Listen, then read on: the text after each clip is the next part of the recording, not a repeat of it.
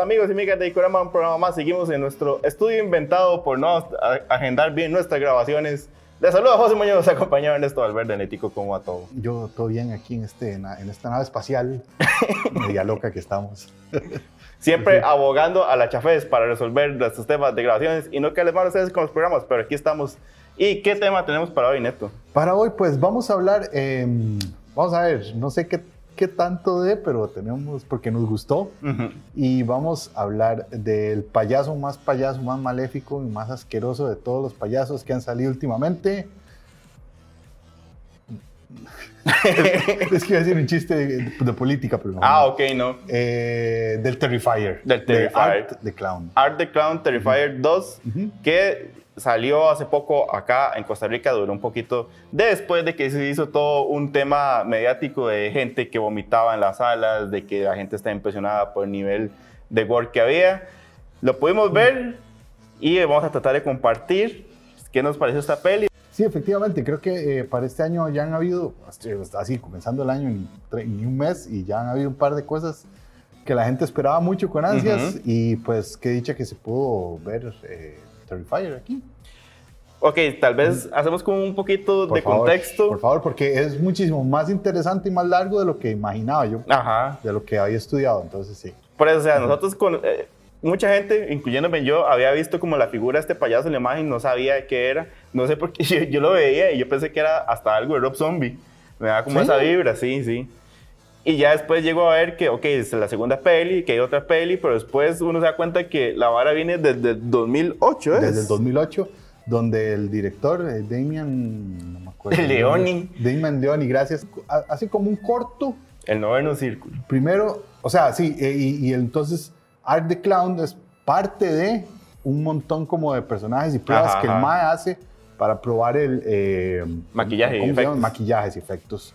Y pues de todos es el que sobresale, es el que gusta. Sí, sí, e, es, es vacilón porque el MAE sirve, bueno, el corto es de una mujer que está en una estación del metro esperando el metro y aparece un payaso, empieza a molestarla, empieza a acosarla, hasta que al final la inyecta, la sea y ya aparece después en una vara como un rito satánico. Pero el MAE nada más aparece ese primer acto y después desaparece. Sí, lo cual es, era la idea que él tenía. Bueno, ¿qué pasa si te aparece un payaso? Están solos y el payaso te empieza a molestar. Y desde ese, primer o sea, desde ese primer momento ya están los rasgos de personificación y caracterización del, payaso tal y como ha ido evolucionando. Eh, sí, es vacilón porque si uno lo ve, es, es, la misma cara, pero no tiene los pómulos tan exagerados, no tiene la barbilla tan pronunciada. Sí tiene como el tema de que el más es mimo y tiene que expresar esa pura gestión, a pura manita, pero ahí como que se va viendo, que se va viendo como que a medida que el man va encontrando el, maquillaje, va encontrando la, la, la, intención y la, como la, la, sensación del personaje. Sí, creo que entre el... Bueno, la esencia era la, esencia. Creo que, bueno, hay dos cosas interesantes, ahorita nos veremos más, pero hay un cambio de actor y sobre todo hay que, que, dedicarle un, este, dedicarle una película, de repente hacer como este primer boceto que funcionó y que gustó bastante, pues de sí, así como siempre, hasta como en las armaduras de, los personajes de, de, Marvel hay, evoluciones o involuciones, tal vez, pero en este caso sí es una mejoría de la caracterización. Sí, sí, después se hace un corto, mm, casi un mediometraje, son como 40 minutos de lo que entiendo, que es la historia, prácticamente la historia del, de la primer peli, pero más reducida es básicamente la misma historia, es el mae acosando a una mae que es diseñadora de modas, llega a una estación de gasolina, el mae, el mae termina matando el del mae de la estación de gasolina porque una cosa que vamos a ver que la esencia del mae es como lugar que llego, lugar que tengo que matar a alguien. Que ahí, usted me había comentado que el director tenía como un fetiche por, por las S. En ese corto ya lo hace. Bueno, bueno, ojalá que el director no, que el personaje. Pero el personaje hace lo que quiere el director, ¿no? Sí, pero sí, ok. Eso lo podemos debatir, pero sí, ok. digamos que el MA, como, tiene ese nombre, Damián Leoni, ¿verdad? Entonces, el MA tiene fetiche por, por eso, por la materia fecal. Pero bueno, antes de continuar, vamos a agradecer a los amigos de Mundo Pop. Aquí está saliendo el loguito. Qué timing más bueno, por Dios.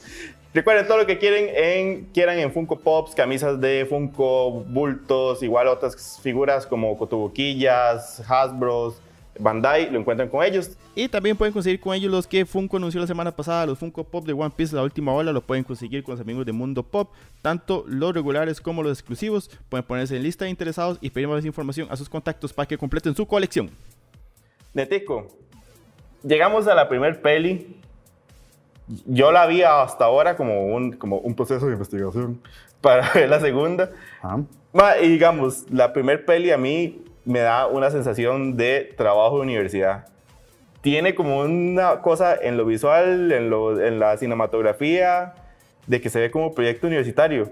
Y si, y si uno ve la historia, es en serio, es como casi como un videojuego de, ok, el ma va a llegar a punto uno a matar a alguien para después llegar a punto... O sea, la, la, el guion está hecho para cómo vamos metiendo más gente a la historia para que ese ma vaya matando más gente y ir mostrando las formas que se nos ocurrieron de matar gente.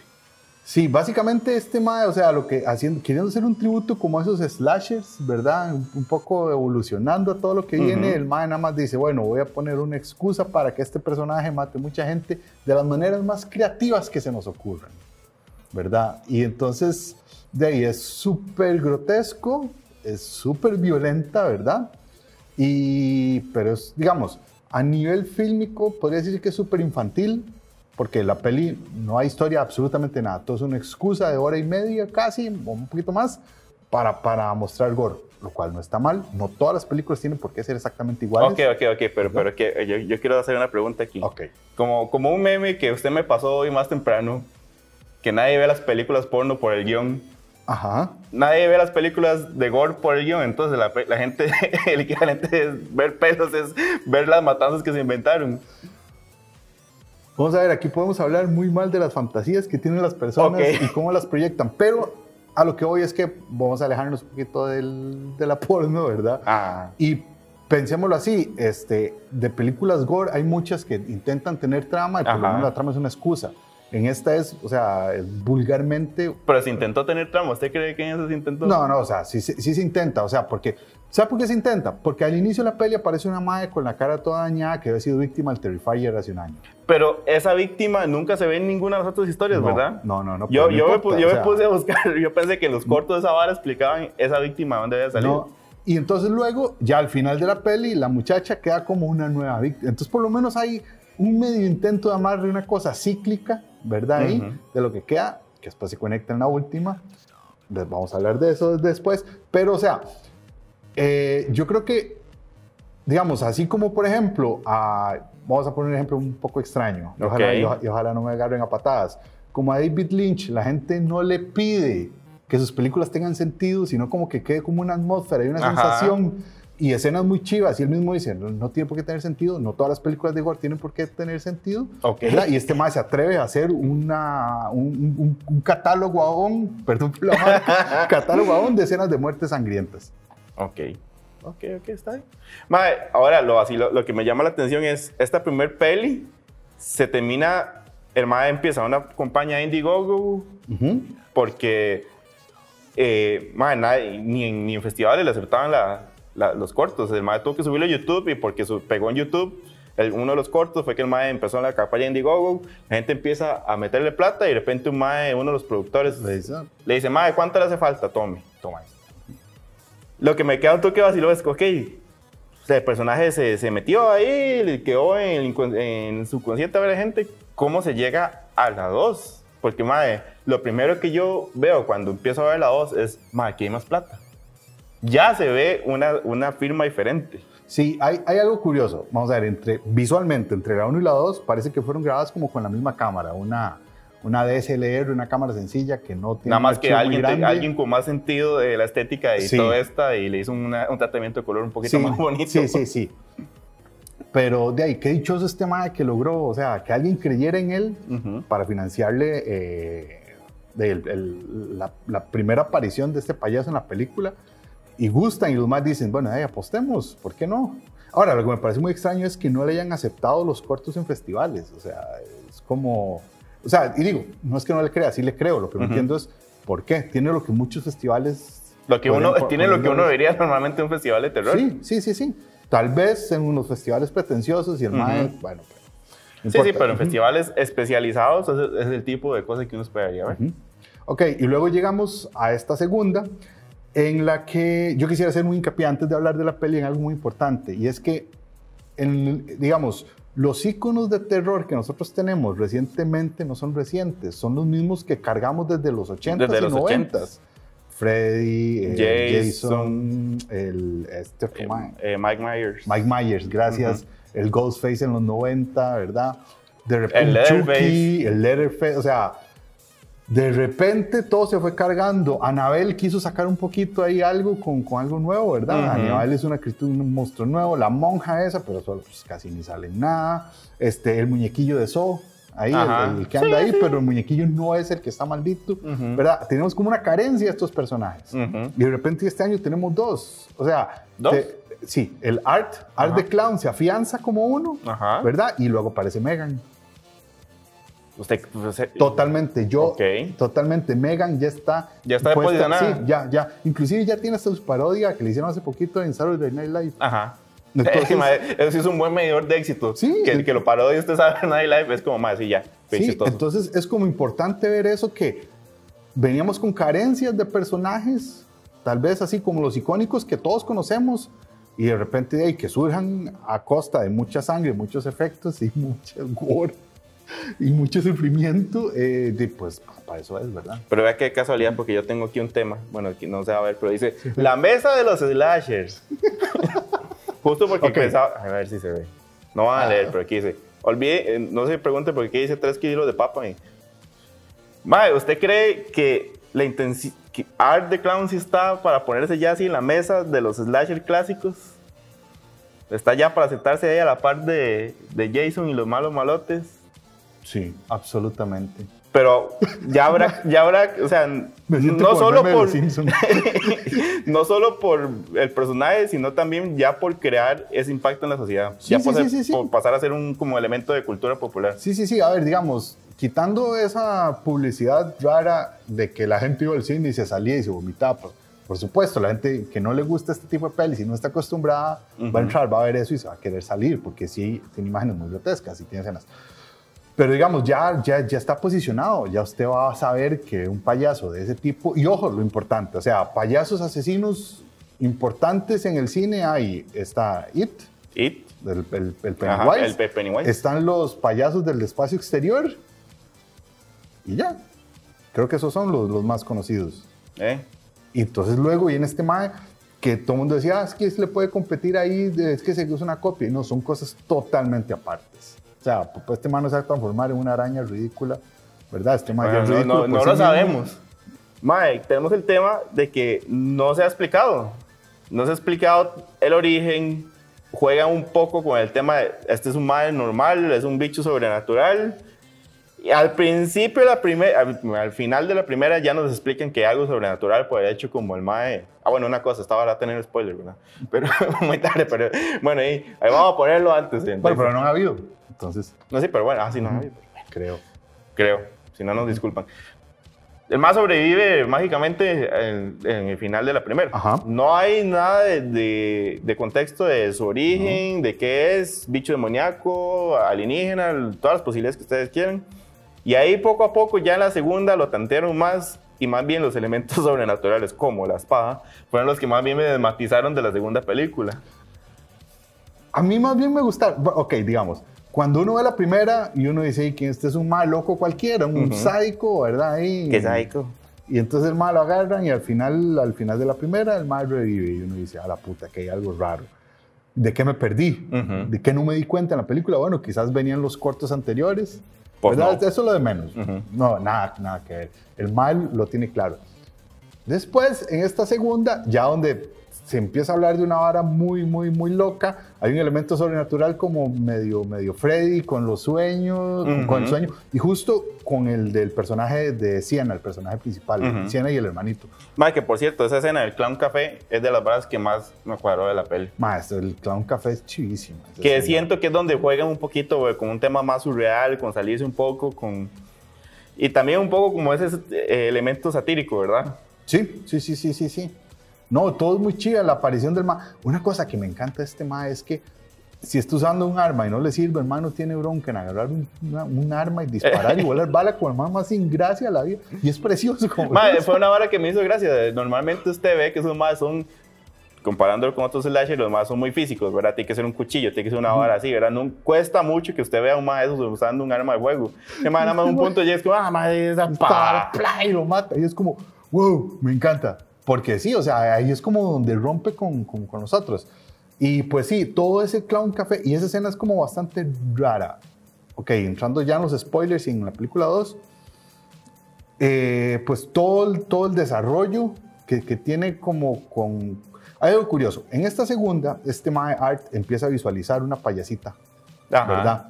Una hora muy rara. Y, y, se lo explica a uno muy claro en el café, eh, en, en, la lavandería, cuando el Ma está lavando y uno se da cuenta que solo él la ve. Hay otro Ma que lo ve y dice que le pasará a este loco pero también el carajillo, el hermano de Siena y Siena, lo pueden, ver.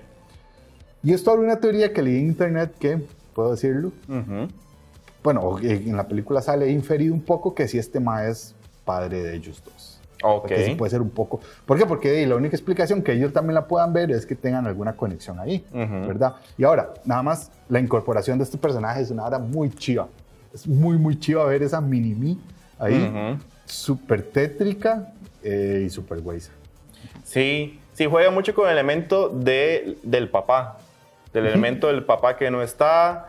En un momento la mamá dice, bueno, entiende que su papá estaba mal, estaba enfermo mentalmente. Empiezan a jugar con los elementos de la libreta que había dejado, que el mismo Mae dibujaba al, al payaso, que el mismo Mae dibujó la armadura, excusa, vamos a verle las piernas a Siena. Sí. Pero entonces, por eso, ahí, es donde la vara se puede poner, se pone medio eh, como profético, ¿verdad? Y quiere jugar con más cosas de surrealismo con el, con el mismo elemento de la espada, o sea. Quizás es que es, el primer intento de explicar un poco el contexto, el, el lore del Mae, ¿verdad? Todo, todo, todo lo que existe. Ah, porque anteriormente no había habido nada, eran solo excusas para ver el Mae matando. Pero por eso, esto será un Isayama, de que no sabemos si el Mae tenía todo pensado desde el principio o va resolviendo sobre el camino e inventando la eh, historia. No, no, no, este Mae está resolviendo a cómo salgan las cosas, a cómo vaya saliendo, o sea, júrelo que para la 3, porque debe haber un Terrifier No, ya, 3, ya, ya, está, sí, sí, está confirmado. Este, mae, para esa 3, el Mae iba, va, a abrir, va a abrir, va a explicar y va a dejar otras cosas abiertas para, para otras cosas. Especialmente porque el final de esta película es de las cosas más horribles y hermosas que yo he visto en mi vida. Las escenas post-crédito. Sí, y eso que he visto mucha cochinada. O sea, y eso que he visto, orgullosamente. Sí, orgullosamente he visto mucha cosa fea. Y lo que, y lo que hicieron estos más es una maravilla. Bueno, antes de hablar de las maravillas que hicieron estos más con esa escena post-crédito, vamos a agradecer también a los amigos de Samurai CR. Yo ando la Guico Chema, Neto anda la Chema de eh, Evangelion. Recuerde que con ellos, aparte de camisas, se encuentran mousepads, stickers, ahora tienen separadores de libros. Esos muchachos inventan productos cada dos minutos. O sea que estén atentos a sus redes para que vean todas las cosas chivísimas que tienen. Todas super ñoñas, todas chivísimas. ¿Cuál cree usted que fue la escena que hizo a la gente vomitar? Cuando mata a la amiga en la casa, no, no, no a la del la, la, la, amiga, sí, la que está en el cuarto, la, que está, en el cuarto, y la agarra y la flagela y la hace todo. Y es como. o sea, el, hecho de que el madre se tomara el tiempo para ir a la cocina y a donde tenga los implementos de limpieza para traer cloro y sal. Y lo más horrible de todo es cuando llega la mamá. o sea, uno, ya, ya, madre, un ser humano tiene que entrar en shock, ya tiene que estar desangrado, ya, ya, no puede haber vida a un alma y la madre. es una vara así. Y lo mejor cuando conecta, cuando llegan los chiquitos después a pedir eh, dulces y además sale con la cabeza. Pero eh, es vacilón porque, o sea, yo a veces me imagino estos más haciendo el guion. Y es como, yo me imagino más como el mae teniendo fantasías, ok, quiero hacer una escena de alguien matando a alguien haciendo esto y esto y esto. Después el mae con la fantasía de la escena que quiere, ve cómo lo incorpora en, la historia. Ajá. No al revés, no es como, ok, tengo esa historia, ya que este mae llega aquí, pienso en cómo lo va a matar. Exacto, exacto. O sea, yo creo que este mae dice, ok, tengo esta historia y tiene que pasar esto y esto y esto y esto. Dice, aquí voy a meter esta escena que se me ocurrió, aquí voy a meter este tipo de muerte, aquí voy a meter este otro. Ustedes saben en esta peli que todo personaje que hable, que tenga una línea, va a palmar. O sea, es una mierda. Que es una cosa Exactamente, este mae no tiene, no tiene una vara que no puede pasar por un lugar sin matar a alguien, pero extrañamente en un punto a Siena sí la deja viva. Y es como, mae, se han matado a todo el mundo, weón, con solo que te vuelvan a ver, ¿por qué dejas a Siena viva? Porque es una Final Girl y así lo dice la norma. Exacto. Bueno, y Siena que revive como ocho veces en, en la escena final, ¿verdad? Acá era tú, no, mae, ya. Ah, porque sí, hija Ajá, exactamente. Pero bueno, es como estamos suponiendo. Sí, sí. Pero igual vamos a agradecer a la Sala Garbo. Recuerden que es un espacio cultural donde pueden ver películas clásicas, cosas locochonas como esta. No, tal vez, no, tal vez sí. No, tal, vez sí, yo me tal, sí, eso. sí, sí. Está el Nico Baker con la parte de los conciertos, igual la Sala Shakespeare con todo su barcito y parte de otras actividades. Recuerden que está en Paseo Colón y aquí están viendo un poquito de las actividades que tenemos para esta semana. Los amigos de Garbo Serie B este sábado 4 de febrero a las 7 pm traen 2x1 de Lovecraft con Reanimator y From Beyond y tienen unos paquetes muy chivas que incluye entrada, chema y asiento VIP. Toda la información en Sala Garbo y Garbo Serie B. aprovechando Neto, podemos hablar un poquito de lo que fue eh, El Corrosivo, hablando de Sala Garbo y hasta hablando de películas de The Judge. Sí, sí, no, o sea que la Sala Garbo se presta para todo tipo de eventos, espacios y un evento cultural como llevar cine de terror en el, año pasado que le hicimos el corrosivo ahí y este año 2023 que también vamos para, eh, que, que, que, ya estamos empezando con, con todo para ver la preparación. que lleguen en septiembre a ver, eh, ojalá cosas como Terrifier también, que nos manden. You send us your movie, please. your gory. Your, your, gory movie. Your gory bloody movie. Pero bueno, continuamos entonces.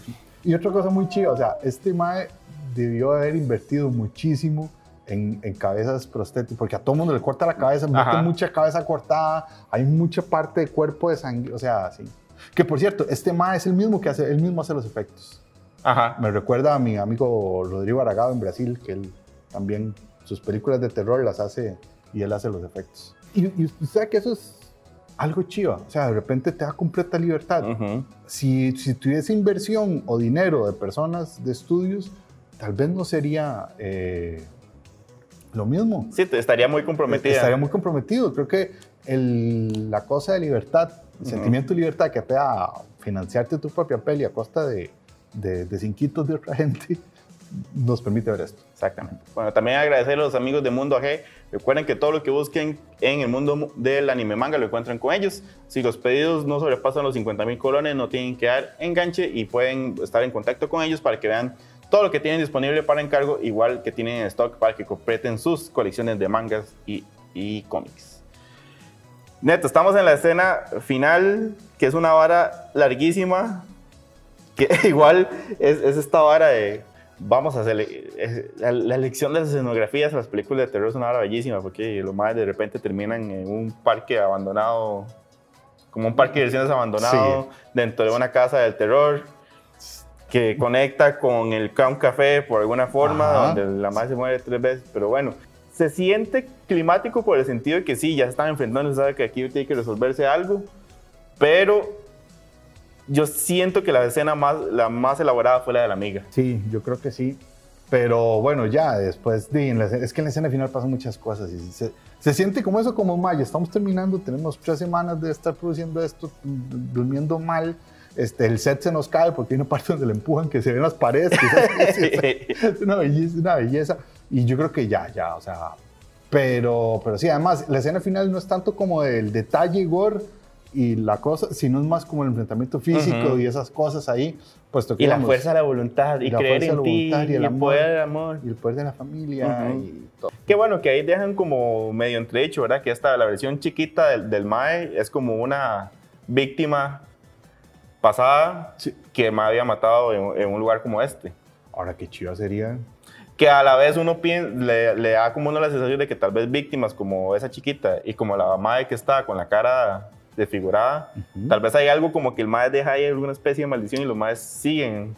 Sí, puede ser. O sea, digo, para el lore, lo que, es que como tú no han explicado nada, uh no sea una araña gigante todavía.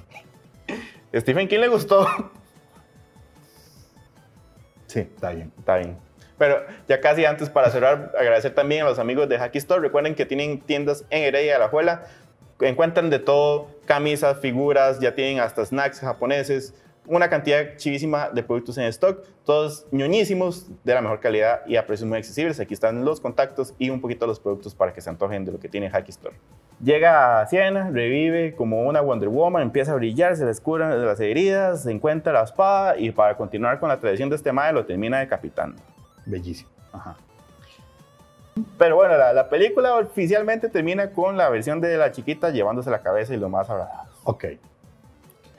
Dispuesto a enfrentar todos sus traumas y muchas sesiones de psiquiatras y psicólogos. Y sobre todo a la policía. Y sobre todo a la policía que le va, los va a incriminar como los culpables de toda esa gente que está muerta por ahí. Ese no es el punto.